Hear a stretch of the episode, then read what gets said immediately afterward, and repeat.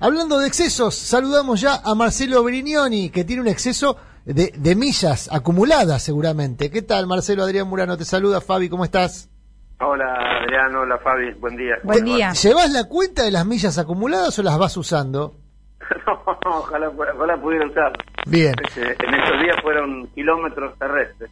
Kilómetros terrestres. Bien, Marcelo, eh, bueno, varios temas para repasar. Adelante con tu columna de esta semana, que entiendo refiere a A la democracia boliviana y a los Claro. republicanos latinoamericanos. Porque ayer se conoció la proscripción finalmente de Evo Morales en, Sí, en ese en, país. en realidad era algo que más o menos se esperaba, digamos, Claro. da toda la impresión que haber hecho el golpe de Estado en Bolivia para permitir el regreso triunfal de Evo Morales no daría la impresión que sea la política fijada por el Departamento de Estado. Más allá de eso, la, la, la resolución que toma el, el- Tribunal Superior Electoral, eh, que lo preside un señor que se llama Salvador Romero, que es un señor que tiene bastante experiencia en el tema, de hecho él integraba el Tribunal Electoral, que en su momento fuera cuestionado cuando le dio el triunfo a Evo Morales en primera vuelta, ya lejos, en 2005.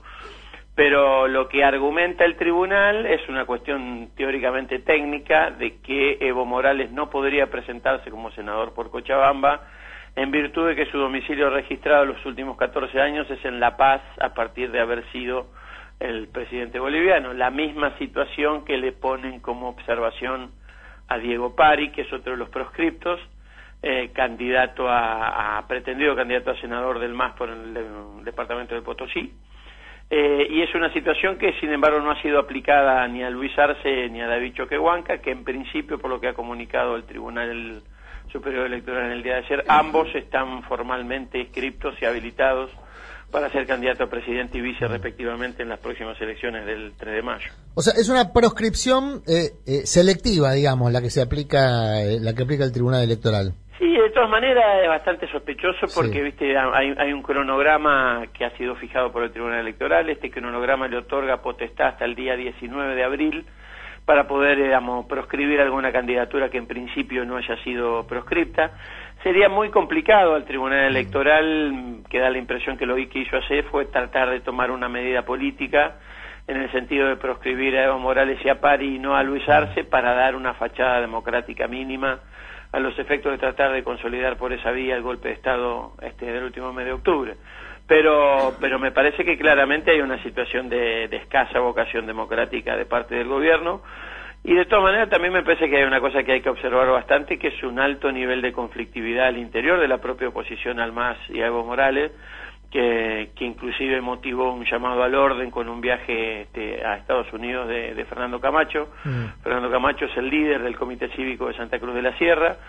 Ahí hay una situación un poco conocida, Adrián, que viene de varios siglos, que, que la discusión en, en Bolivia va bastante más allá de originarios y, y inmigrantes españoles, sino que hay una vieja discusión entre lo que se conoce como cambas y collas, esto es, digamos, las poblaciones originarias de, de la zona alta de- del, del occidente boliviano eh, en relación a los guaraníes, a los cambas que ocuparon históricamente los llanos del oriente boliviano. Y, y esta discusión también trasciende el escenario eh, de la discusión entre blancos e indígenas, inclusive con algunas cosas que no se conocen mucho, digamos, este, la bandera huipala incorporada como, como identidad nacional boliviana eh, junto con la bandera tradicional a partir del 2008, es una identificación no del conjunto de los pueblos originarios de Bolivia, sino de los aymaras, que han tenido una situación de extrema conflictividad con los guaraníes, con los cambas de toda la vida, eh, y que inclusive motivó que gran parte de las excursiones españolas contra los incas allá por el siglo XVI tuvieran entre su milicia una gran cantidad de, de- de cambas guaraníes, del mismo modo que sucediera en México con los mayas acompañando a Hernán Cortés en su lucha contra los aztecas. Hay una situación de, de peleas milenarias este, de bastante tiempo atrás que exceden mucho esta simplificación de españoles versus originarios. Marcelo, y en relación a, esta descripción que estás haciendo, pa- para cerrar, ¿cuánto imaginás vos que, eh, eh, o qué, no cuánto, qué puede ocurrir en, en- en las elecciones de un país donde todo presagia va a volver a estar la OEA metiendo cuchara con Luis Almagro al frente, ¿no? To- todo parece indicar que Almagro va a seguir al frente de la OEA y que la OEA va a jugar un rol importante en Bolivia. Y en tal caso, ¿cómo debería pararse la región? O, no, ¿cómo debería? ¿Cómo crees que se va a terminar parando la región eh, frente a, un golpe consumado una vez que eh, se desarrollen las elecciones. Mira, a mí me parece, bueno, Almagro tiene que pasar todavía la, formalidad del 20 de marzo, que es el día donde se renuevan autoridades de la OEA. Sí, pero Argentina llegó que se va a abstener, que sería uno de los pocos países que podría oponérsele, o sea que... Eh, sí, en realidad, digamos, hay toda una vocación mm. de sometimiento a la política del Departamento de Estado, con mm. distintas variantes. Claro. Eh, pero inclusive a mí me parece que claramente si hay una conclusión a sacar, es que esta mm. pretensión de algunos sectores, digamos, de centro moderado de, Sudamérica, de suponer que Sudamérica puede tener un modelo democrático europeo, de una ingenuidad manifiesta.